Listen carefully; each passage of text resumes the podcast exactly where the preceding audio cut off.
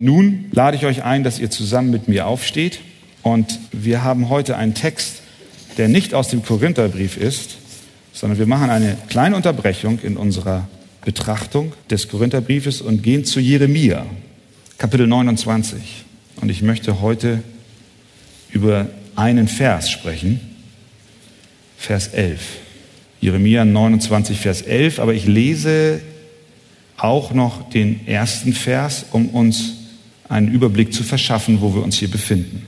Und dies sind die Worte des Briefes, den der Prophet Jeremia von Jerusalem an den Überrest der Ältesten der Weggeführten sandte, sowie an die Priester und Propheten und an das ganze Volk, das Nebukadnezar von Jerusalem nach Babel weggeführt hatte.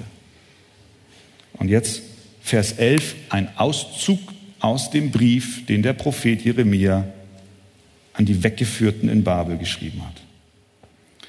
Denn ich weiß, was für Gedanken ich über euch habe, spricht der Herr. Gedanken des Friedens und nicht des Unheils, um euch eine Zukunft und eine Hoffnung zu geben. Amen. Ihr dürft gerne Platz nehmen. Jeremia schreibt einen Brief. Jeremia ist in Jerusalem und eine beträchtliche Zahl von Juden wurde zuvor in die Verbannung verschleppt nach Babylon. Nebukadnezar mit seiner Armee kam und hat Jerusalem eingenommen und zurück blieb ein Volk, was in Trümmern saß was jammerte, was klagte. Interessant ist, dass Jeremia zwei Gründe angibt oder zwei Täter, sage ich mal, angibt, die die Israeliten aus Jerusalem weggeführt haben. In Vers 1 sagt er, dass Nebukadnezar sie von Jerusalem nach Babel weggeführt hatte. Und in Vers 4 heißt es, so spricht der Herr, der Herrscharen, der Gott Israels zu allen Weggeführten, die ich von Jerusalem nach Babel weggeführt habe. Erst heißt es, Nebukadnezar war es und in Vers 4 lernen wir die wirkliche Realität, die über dem steht. Gott selbst hat sie durch Nebukadnezar nach Babylon geführt. Und nun waren sie dort in Babylon, das war die Oberschicht. Und die Frage, die ihnen auf den Nägeln brannte, war, wie verhalten wir uns jetzt in dieser Stadt, in der Gott, ja, in der Nebukadnezar uns hingeführt hat. Es war eine Zeit großer Dunkelheit und auch Bedrängung. Das Volk hatte nicht erwartet, dass so etwas jemals geschehen könnte oder würde. Sie waren der Auffassung, sie hatten ja den Tempel in Jerusalem und dort, wo der Tempel ist, wird auch Gottes Gegenwart sein und Gott wird nicht zulassen, dass dieser Tempel in die Hände von Heiden fällt. Und sie wähnten sich in Sicherheit und das, obwohl sie gegen Gott rebellierten, waren sie sich sehr sicher, uns wird nichts geschehen. Deswegen sagt Jeremia in Kapitel 7, Vers 4, und verlasst euch nicht auf Lügenworte, wenn sie sagen, der Tempel des Herrn, der Tempel des Herrn, der Tempel des Herrn. Sie haben sich versteckt hinter dem Tempel des Herrn auf eine Art, die nicht recht war. Gott sagte zu ihnen, das Gericht aufgrund eurer Auflehnung und Rebellion gegen mich wird kommen. Sie waren gegen Gott eingestellt. Sie haben nicht gehorcht, was er sagte. Sie gingen in ihre eigenen Wege. Sie nahmen sich andere, beteten andere Götter an. Und tatsächlich, es dauerte nicht lange. Und die Menschen gerieten in Gefangenschaft. Es war eine sehr dunkle Zeit für das Volk. Eine Zeit ohne Hoffnung, ohne Zukunft, ohne Perspektive.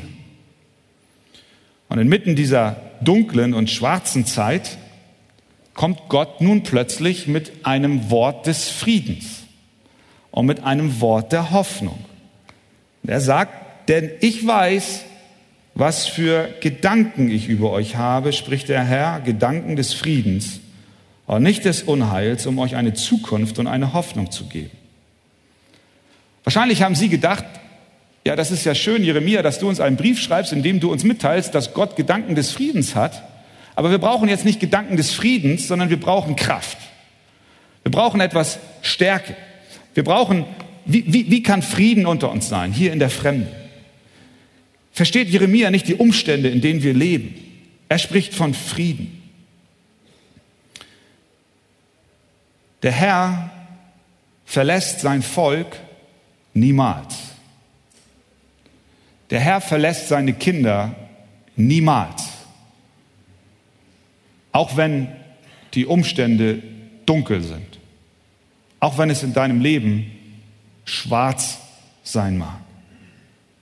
Heute Morgen wollen wir durch Gottes Hilfe verstehen, dass Gott sich nicht ändert. Und wir wollen untersuchen, welche Gedanken Gott über seine Kinder hat. Und was es bedeutet, dass er sich Gedanken über uns macht. Punkt Nummer eins. Gottes Gedanken sind beständig über uns.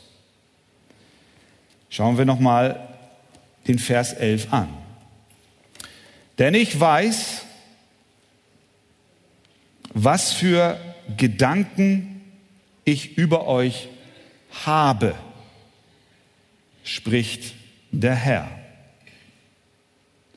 Zuallererst erkennen wir, dass Gott sich beständig Gedanken über seine Kinder macht. Beständig. Ohne Unterbrechung. Seine ganze Aufmerksamkeit gilt seinem Volk.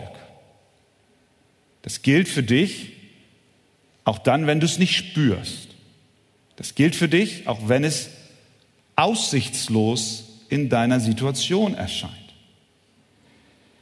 Es ist insgesamt überhaupt überwältigend zu wissen, das musst du dir mal vorstellen, dass Gott sich Gedanken über dich macht. Wie sehr freust du dich, wenn ein Mensch an dich denkt? Hast du dich schon mal gefreut über eine Karte, die du bekommst? So unverhofft? Du freust dich nicht, weil du ein Stück Papier in der Hand hältst, sondern du freust dich, weil jemand hinter diesem Gruß steckt, der an dich gedacht hat. Und es erfreut dein Herz. Jemand hat an mich gedacht. Auf die Idee wäre ich gar nicht gekommen. Es überrascht dich, es freut dich. Gott denkt an dich. Er denkt an dich. Ja, so kann man auch reagieren. Er, er denkt an dich. Er tat es bereits in der Vergangenheit. Er tat es vor ewigen Zeiten. Jeremia 31 steht, mit ewiger Liebe habe ich dich geliebt. Oder Luther übersetzt, ich habe dich je und je geliebt. Darum habe ich dich zu mir gezogen aus lauter Güte. Das heißt, Gott hat in der Vergangenheit an dich gedacht. Je und je geliebt. Vor Ewigkeiten habe ich dich geliebt. Das ist wunderbar. Gott hat an mich gedacht. Ist das schön? Gott hat an dich gedacht. Aber bitteschön, was nützt es mir im Hier und Jetzt? Was nützt es den, den Israeliten im Exil zu wissen, Gott hat an uns gedacht, vor Ewigkeiten her? Das ist ein gewisser Trost, das ist schön. Aber er hat nicht nur an dich gedacht in der Vergangenheit, sondern er denkt beständig an dich. Deswegen sagt er, denn ich weiß, was für Gedanken ich über euch habe. Nicht hatte, sondern habe. Gott hat Gedanken über dich. Das musst du dir mal, das musst du dir mal vorstellen. Er hat Gedanken über dich. Gott dachte nicht nur vor Zeiten an sie, sondern er tat es in dem Augenblick, in dem es so furchtbar dunkel war. Gott hatte sie nicht vergessen. In den schwersten Stürmen denken wir oft, dass Gott uns vergessen hat.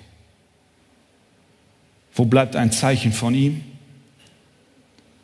Ja, er hat vor Ewigkeiten schon an mich gedacht, aber jetzt, ich spüre nicht, Ich spüre ihn nicht. Wo ist er? Gott lässt dir heute Morgen ausrichten, ich weiß, was für Gedanken ich über dich habe. Der Psalmist sagt, ich aber bin elend und arm, der Herr denkt an mich. Er denkt an mich. Meine Hilfe und mein Retter bist du. Er dachte an dich und er denkt an dich in diesem Augenblick. Obwohl er das ganze Universum zu regieren hat, obwohl er alle Hände voll zu tun hat, denkt er an dich. Und er hat Gedanken des Friedens über dich. Also, erstens, Gott denkt beständig an sich, an dich. Zweitens, was lernen wir noch aus diesem Vers? Gott kennt die Gedanken über sein Volk. Man könnte ja sagen, wenn wir lesen, denn ich weiß, was für Gedanken ich über euch habe, könnte man denken, ja, was ist daran so besonders? Jeder Mensch weiß, was er für Gedanken hat.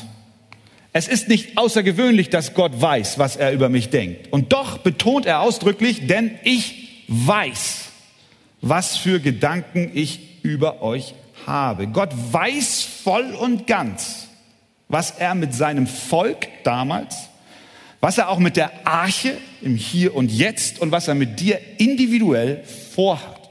Er weiß es. Du kannst sicher sein, auch wenn du den Weg nicht siehst, er weiß es. Ich weiß, welche Gedanken ich habe. Wir waren jetzt ein paar Tage in Dänemark als Familie. Und dann haben wir eine Radtour gemacht. Und Papa nimmt eine Karte. Und er sagt, wir fahren von A nach B. Und ich habe das so geplant. Da gibt es so eine Karte da, so die Dänen mit ihren Karten. Heute Morgen haben wir einen lieben Bruder aus Dänemark. Hier sei gegrüßt. Ich will den Dänen nicht zu nahe treten, aber bei all meinen Bemühungen herauszufinden, ob das ein Radweg oder ein Wanderweg ist, bin ich gescheitert. Und so sind wir losgefahren, aber ich habe mich ziemlich sicher gefühlt. Ich habe gesagt, Kinder, los geht's. Wir fahren von A nach B. Und ich habe den Weg geplant.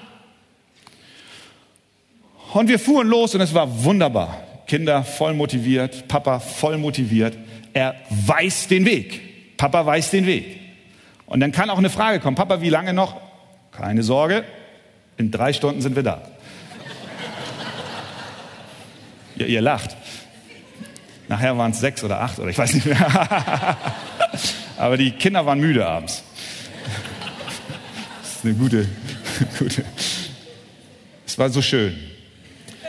Und dann fahren wir und dann sage ich, Kinder, jetzt fahren wir links, weil da geht der Weg lang. Und da war ich überrascht weil der Weg, den ich als Radweg auf der Karte identifiziert habe, war kein Radweg, sondern es war ein Pferdewanderweg mit tiefem Dünensand. Und ich habe gesagt, wir gehen da durch, wir gehen da durch. Und die Kinder schoben das Rad, ich schob das Rad und meine Tochter hinten drauf und meine Frau und wir haben geschwitzt und es war, es nahm kein Ende. Und wart ihr mal in Dänemark den Dünen verloren? Da bist du froh, wenn du am anderen Ende des Weges einen Menschen siehst. Da gibt's noch welche. Wir sind gerettet. Da ist ein Mensch. Und wir sind, wir sind geschoben. Wir haben geschoben. Und ich war überrascht von diesem, von diesem Dünenwanderweg, von diesem Pferdeweg, der eigentlich ein asphaltierter Radweg sein müsste. Was will ich sagen? Gott ist anders. Gott weiß den Weg. Denn ich weiß, welche Gedanken ich über dich habe. Es kommt nichts auf sein Radar, ein unbekanntes Objekt, was er nicht identifiziert hat und womit er überfordert ist. Es kommt nicht plötzlich ein Weg, von dem er nicht wusste, dass er schwer wird. Er, er weiß den Weg. Er kennt den Weg. Er weiß die Gedanken, die er über dich hat. Wichtig für uns ist, nicht zu wissen, wie der Weg aussieht, sondern ihm zu vertrauen, dass der Weg, den er führt, gut ist für mich. So ging es meinen Kindern. Ihm blieb nichts anderes übrig, als Papa zu vertrauen. Was nützt es, sich Sorgen zu machen und gegen, gegen den Weg zu rebellieren, wenn der Vater im Himmel sagt, komm, ich weiß den Weg, ich weiß die Gedanken, die ich über dich habe. Alles ist von Gott wohl durchdacht. Was er seinem Volk vor 2600 Jahren sagte, gilt auch heute. Gott weiß. Er kennt die Pläne, die er mit uns hat. Es gibt nichts, was er nicht bereits bedacht hätte. Es gibt nichts in deinem Leben, wovon er nicht schon Kenntnis hätte. Er weiß um die Sorgen in deiner Ehe, er weiß um deine Kinder, er weiß um deine finanzielle Not. Er weiß. Er weiß um deine Krankheit. Er kennt dich. Und er weiß, was für Gedanken er über dich hat. Warum weiß er diese Gedanken? Also einmal, weil er bereits alles geplant hat und dann weiß er diese Gedanken auch, weil sie Gegenstand seiner Aufmerksamkeit sind. Ich habe in der Vorbereitung herausfinden dürfen, ich bin sowieso immer nur ein Lernender von anderen, das müsst ihr wissen. Also alles, was ich sage, das habe ich irgendwie auch nur von anderen gelernt. Es ist, es ist das Wort Gottes, was reich ist. Und es kommt in einem großen Segen zu uns. Aber ich durfte in der Vorbereitung ein, über einen Gedanken stolpern. Dieser Satz, denn ich weiß, was für Gedanken ich über euch habe, hat auch eine Bedeutung, die wir übersetzen können mit, ich erforsche meine Gedanken durch Sehen. Oder wir können auch sagen, ich schaue meine Gedanken an. Ich betrachte sie. Das heißt, wenn Gott sagt, ich weiß, was für Gedanken ich über euch habe, können wir auch sagen, ich schaue, ich erforsche meine Gedanken, indem ich sie betrachte. Stell dir vor, er hat die Gedanken über dich in seiner Hand. Und er wendet sie. Und er betrachtet sie und er erforscht sie, er kennt sie, er weiß sie, weil sie Gegenstand seiner Aufmerksamkeit sind. Er ist beständig dabei, sich über dich Gedanken zu machen. Er ist sich permanent bewusst, was in den Herzen seiner Kinder vor sich geht. Er legt uns nicht beiseite wie ein Ballast, den er unbedingt loswerden will, sondern er hält die Gedanken über dich in seiner Hand. Wir wissen aus Jesaja 49, 16 diesen Gedanken sehr zu schätzen. Siehe, in meine beiden Handflächen habe ich dich eingezeichnet. Das ist was Wichtiges. Das ist etwas, was er nicht loslässt.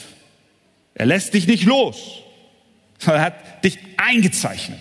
Das ist nicht wie bei einer Klassenarbeit, wo du dann nicht mehr die Lösung weißt und vorher machst du dir einen Spickzettel in die Hand im Hinblick auf Betrug. Nein, sondern es ist das Bild etwas Wertvolles. Gedanken hat er über dich und er hält dich in seiner Hand. Du bist eingezeichnet in seiner Hand. Deswegen weiß er, er forscht seine Gedanken über dich, indem er dich betrachtet und beschaut. Das heißt, seine Augen sind beständig auf die Gedanken, die er hat. Seine Gedanken über mich werden ihm nicht erst dann bewusst, wenn ich in besonders schwierigen Umständen bin, sondern sie sind immer vor ihm. Da stellt sich natürlich die Frage, warum ist denn das so? Wieso? Wieso? Wieso bin, wieso macht er sich Gedanken über mich? Was ist denn so besonders an dir? dass er beständig an dich denkt. Dein Mann denkt noch nicht mal beständig an dich. Deine Frau auch nicht. Dein Arbeitskollege vielleicht schon, voller Zorn und Wut im Bauch. Aber Gott denkt beständig an mich. Wieso macht er das? Es gibt einen Grund dafür. Es ist ein ganz gewichtiger Grund, dass Gott an dich denkt. Weißt du, warum er das tut? Er denkt an dich, wenn du durch den Glauben in Jesus Christus bist. Er denkt an dich, wenn du vereint bist durch Glauben und Vertrauen an Jesus Christus. Das müssen wir verstehen. Er denkt an uns nicht losgelöst von Jesus Christus. Er denkt an dich, weil du durch den Glauben mit Jesus Christus verbunden und eins bist. Ohne Jesus Christus denkt er nicht in dieser Sache, in dieser Hinsicht an dich. Er denkt an die, die durch den Glauben an Jesus Christus Kinder Gottes sind. Und an die denkt er beständig. Warum? Weil er einen vor sich hat, der nicht einfach nur Gegenstand in seiner Hand ist, sondern der ein lebendiger hoher Priester ist, der permanent und ständig und immer für die Seinen vor ihm eintritt. Er sieht Jesus Christus und in ihm sieht er dich. Und er kann gar nicht anders als an dich zu denken, weil Jesus Christus immer vor ihm ist. Er ist immer da. Er ist ein hoher Priester, der dich vertritt. Deswegen, er, er denkt an dich. Er denkt an dich, weil du durch den Glauben in Jesus Christus dich befindest. Deswegen können wir, wir können, es ist kein humanistische Bauchlobhudelei, du bist so wertvoll, weil in dich selbst Gott nur dich sieht und so weiter. Nein, ganz im Gegenteil. Wir alle sind, wie wir es immer wieder gesungen haben und wie die Bibel uns berichtet, wir sind ohne Gott verloren. Wir sind Feinde, wir leben in Sünde, wir sind Rebellen wie das Volk Israel damals. Da war nichts, was Gott wirklich an ihnen hätte lieben können. Sie haben sich entschieden, über Jahrhunderte hinweg gegen ihn zu handeln und wir sind nicht anders. Aber er Gott in seiner Gnade, er sieht nicht dich individuell losgelöst, sondern er sieht dich in Christus. Und deswegen sind seine Gedanken beständig auf dich gerichtet. Deswegen ist die, deswegen ist, ist die einzige Option für uns, berge dich in Jesus. Berge dich in ihm. Sei in ihm durch den Glauben. Bekenne deine Schuld. Lass dich retten, lass dich reinigen, lass dich befreien. Also, Gott, Jesus ist nicht nur ein Objekt, das Gott in seinen Händen hält, sondern ein lebendiger, hoher Priester, der vor dem lebendigen Gott steht. Römer 8, 34. Wer will verdammen? Christus Jesus ist hier, der gestorben ist. Ja, vielmehr, der auch auferweckt ist, der zur Rechten Gottes ist und uns vertritt. Hebräer 7, 25. Daher kann er auch diejenigen vollkommen erretten, die durch ihn zu Gott kommen. Warum? Weil er, das ist Jesus, für immer lebt, um für sie einzutreten. Er tritt ein. Gottes Gedanken sind beständig vor ihm. Deswegen sagt er, ich weiß, was für Gedanken ich über euch habe. Vielleicht empfindest du in diesen Augenblicken, in diesen Momenten nicht, dass Gott an dich denkt, aber es ist nicht entscheidend, dass du seine Gedanken über dich vollkommen verstehst. Es genügt, dass du weißt, er denkt an dich. Wenn du durch den Glauben mit Jesus Christus verbunden bist, dann weiß Gott nicht nur die Gedanken der Vergangenheit, sondern er kennt auch die Gegenwart. Ich will dich nicht verlassen, noch von dir weichen. Warum wird er dich nicht verlassen, noch von dir weichen? Weil wir durch Jesus Christus beständig vor ihm sind. Das ist ein tiefer Trost. Er denkt an dich. Ohne Unterbrechung. Drittens, welche Gedanken hat er? Es sind Gedanken des Friedens. Denn ich weiß, was für Gedanken ich über euch habe, spricht der Herr. Gedanken des Friedens und nicht des Unheils. Hatte das Volk Israel Frieden verdient? Jetzt mal ganz ehrlich. Hatten sie Frieden verdient? Nein, haben sie nicht. Gott mahnte sie inständig zur Buße. Immer wieder, immer wieder. Aber sie blieben stur. Sie wandten sich von Gott ab und beteten Götzen an. Wir könnten jetzt durch das ganze Buch Jeremia hindurch uns arbeiten und all die Warnrufe uns anschauen, die Gott in Richtung des Volkes gesandt hat. Kapitel 2 sagt Gott, entsetzt euch darüber, ihr Himmel, und schaudert, werdet schreckensstarr, spricht der Herr denn mein Volk hat eine zweifache Sünde begangen. Mich, die Quelle des lebendigen Wassers, haben sie verlassen, um sich Zisternen zu graben, löchrige Zisternen, die kein Wasser halten.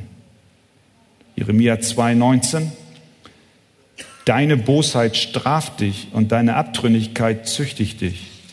Erkenne doch und sieh, wie schlimm und bitter es ist, dass du den Herrn, deinen Gott, verlassen hast und dass keine Furcht vor mir in dir ist, spricht der Herr, der Herrscher der Herrscharen.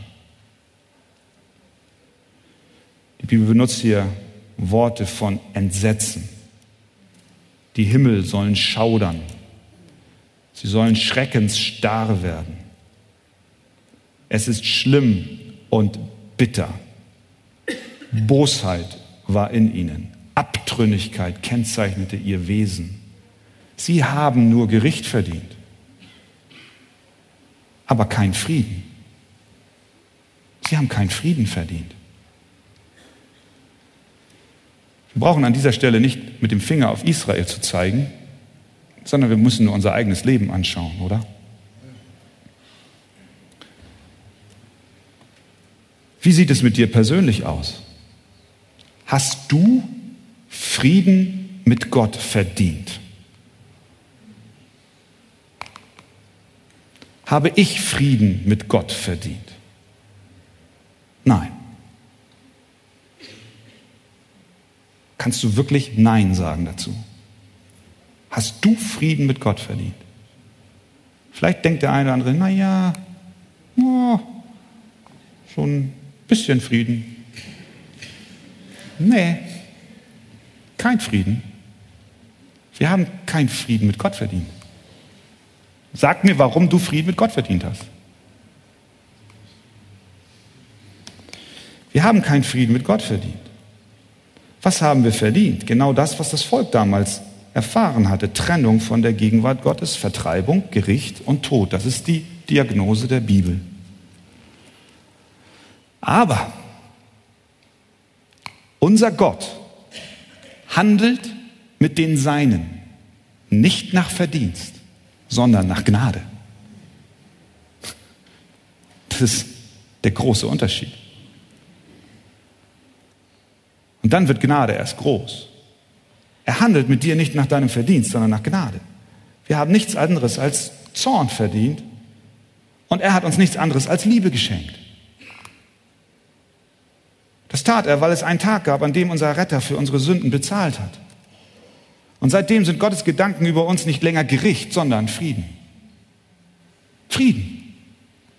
Unverdient. Gott denkt nicht nur Gedanken des Friedens, sondern Gott selbst ist der Friede. Das ist sein Wesen. Er ist Friede. Jemand hat gesagt, Frieden ist die Atmosphäre in der Gegenwart Gottes. Gott ist Liebe und die Liebe vertreibt alle Furcht. Wenn es möglich wäre, Frieden eine Substanz zuzuordnen oder einen Stoff zuzuordnen als Vergleich, dann wäre es die Luft, die die himmlischen Herrscharen atmen. In der Gegenwart Gottes ist Frieden. Denn die grenzenlosen Eigenschaften Gottes bestimmen alles, was um ihn herum ist. In diesem Bereich ist Christus und Frieden ist überall. Die Luft, die die himmlischen Herrscher atmen, ist Frieden. In der Gegenwart Gottes ist absoluter Frieden. Christus ist da, Frieden ist da. Gott hat Gedanken des Friedens. Sie kommen von ihm. Er selbst ist der Friede. Die Gedanken Gottes über seine Kinder stammen aus seinem Wesen, aus, seinem, aus seiner Natur. Er ist Frieden und deswegen hat er Gedanken des Friedens über dich.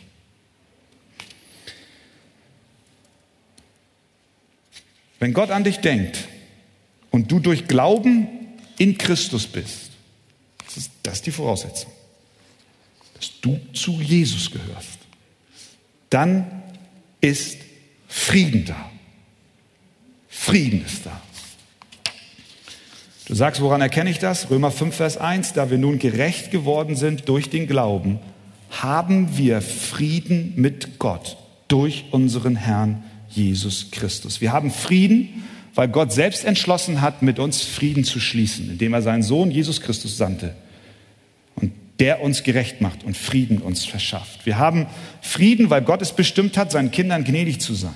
Der Krieg und die Auseinandersetzung mit Gott ist vorüber, wenn du in Jesus Christus bist. Wenn du ihm glaubst, dann hat Gott keine Gedanken des Zornes mehr gegen dich.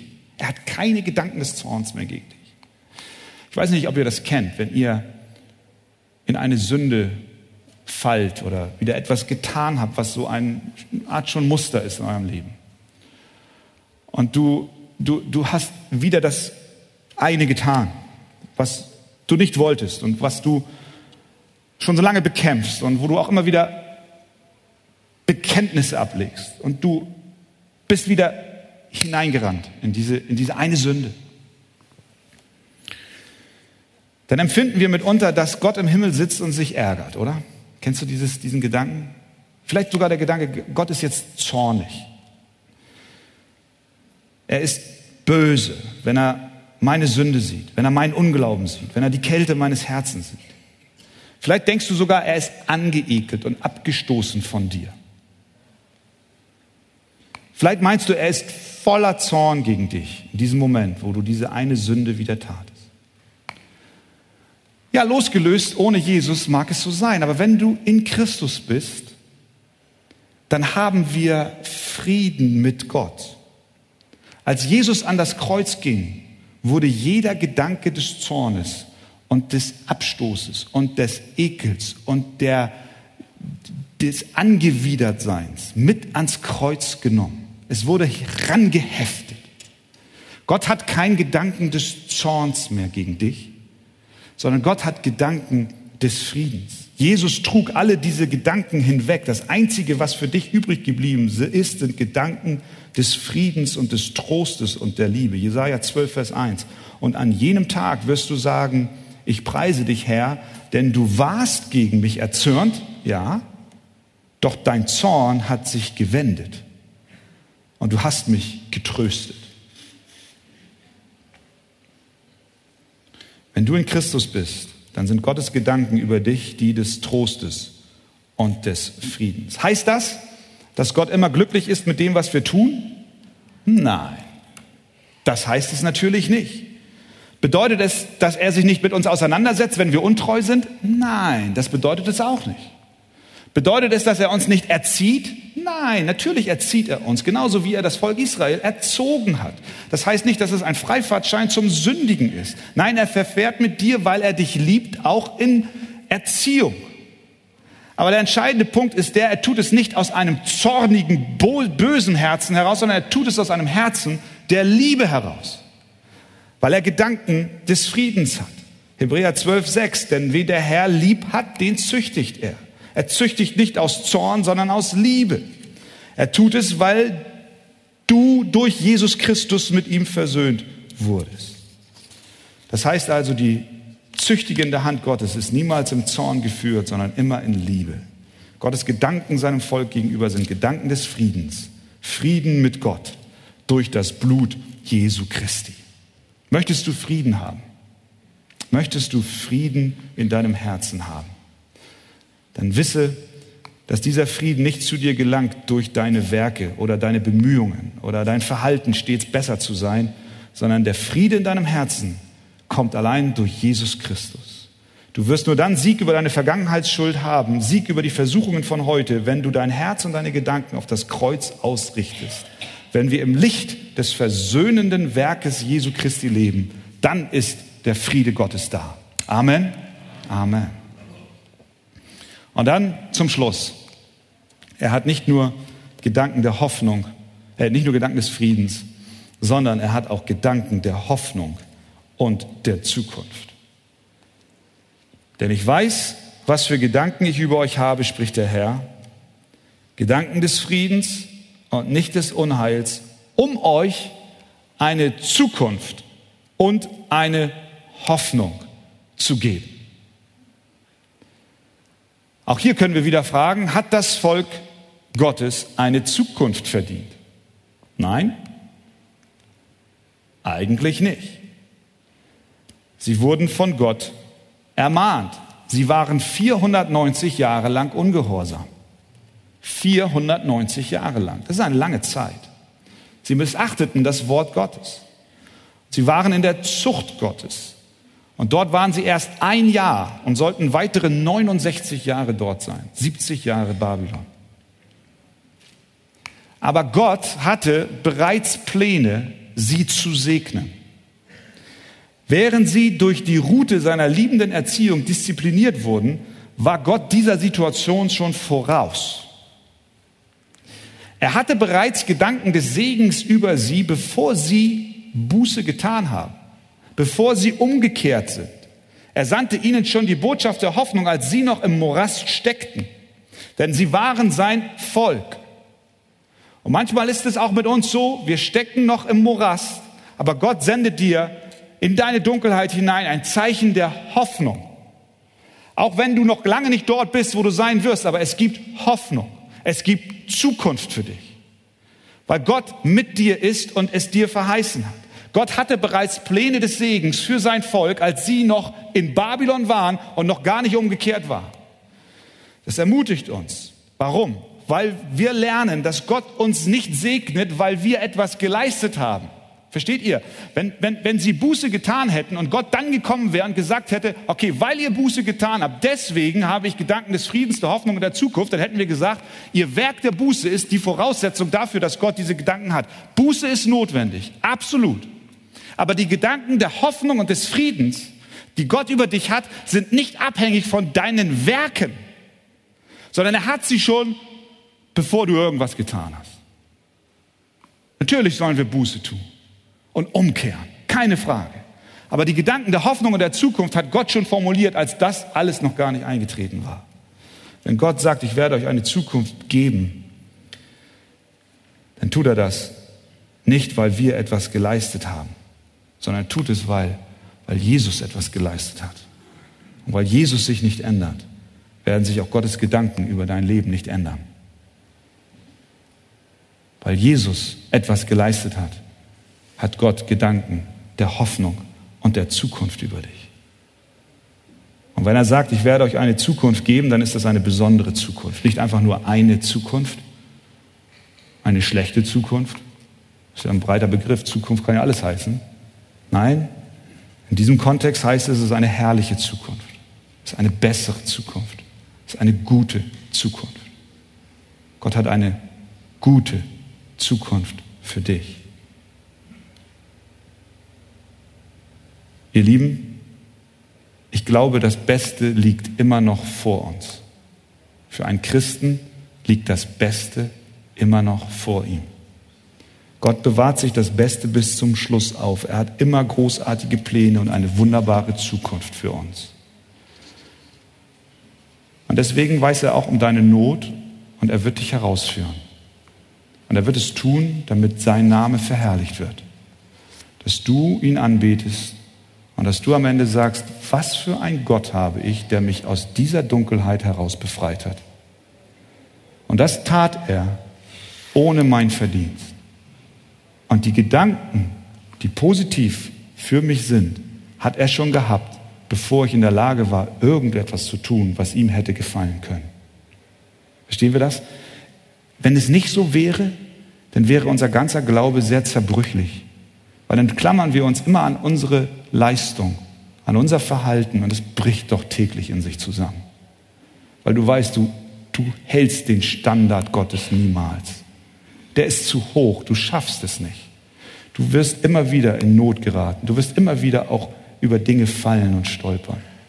Aber weißt du, wenn du Jesus vertraust, dann hast du eine sichere Bank dann hast du einen Felsen, auf dem dein Leben gegründet ist. Eine Bank, die niemals pleite geht, sondern ein ewiger Fels, der Bestand hat bis in alle Zeiten in Zukunft. Deswegen ist es wichtig, er gibt dir eine Hoffnung. Aber auch hier ist diese Hoffnung niemals losgelöst von seinem Sohn Jesus Christus. Ich gebe euch eine Zukunft und eine Hoffnung. Später brachte er sie tatsächlich zurück in die heilige Stadt. Der Tempel wurde wieder aufgebaut, das Wort Gottes wurde gepredigt, Gott tat, was er versprach. Und ich habe das Vertrauen zu Gott, dass er auch für unsere Archegemeinde eine gute Zukunft hat, eine Hoffnung und Gedanken des Friedens. Wenn wir auch Schritte gehen in den Monaten, die vor uns liegen, wenn ich euch berichtet habe über Stade, wir beten, Herr, gib du deinen Segen. Wir wollen nicht den Namen Arche promoten, sondern wir wollen Jesus verkündigen. Und wir beten und hoffen, dass Stade nur ein kleiner Anfang ist von einer großen Zukunft und Hoffnung, die Gott für sein Volk in diesem Land hat. Dass in vielen Städten in, dieser, in diesem Land Gemeinden gegründet werden zur Ehre Gottes. Gott hat Gedanken der Hoffnung und der Zukunft für die Arche-Gemeinde, aber Gott hat auch Gedanken der Zukunft und der Hoffnung für dich ganz persönlich. Vertraue du dich ihm an. Ich glaube, wir haben heute Morgen verstanden, wenn wir in Christus sind, wer kann dann gegen uns sein? Niemand. Denn er ist beständig vor dem Vater und er vertritt uns im Gebet. Amen.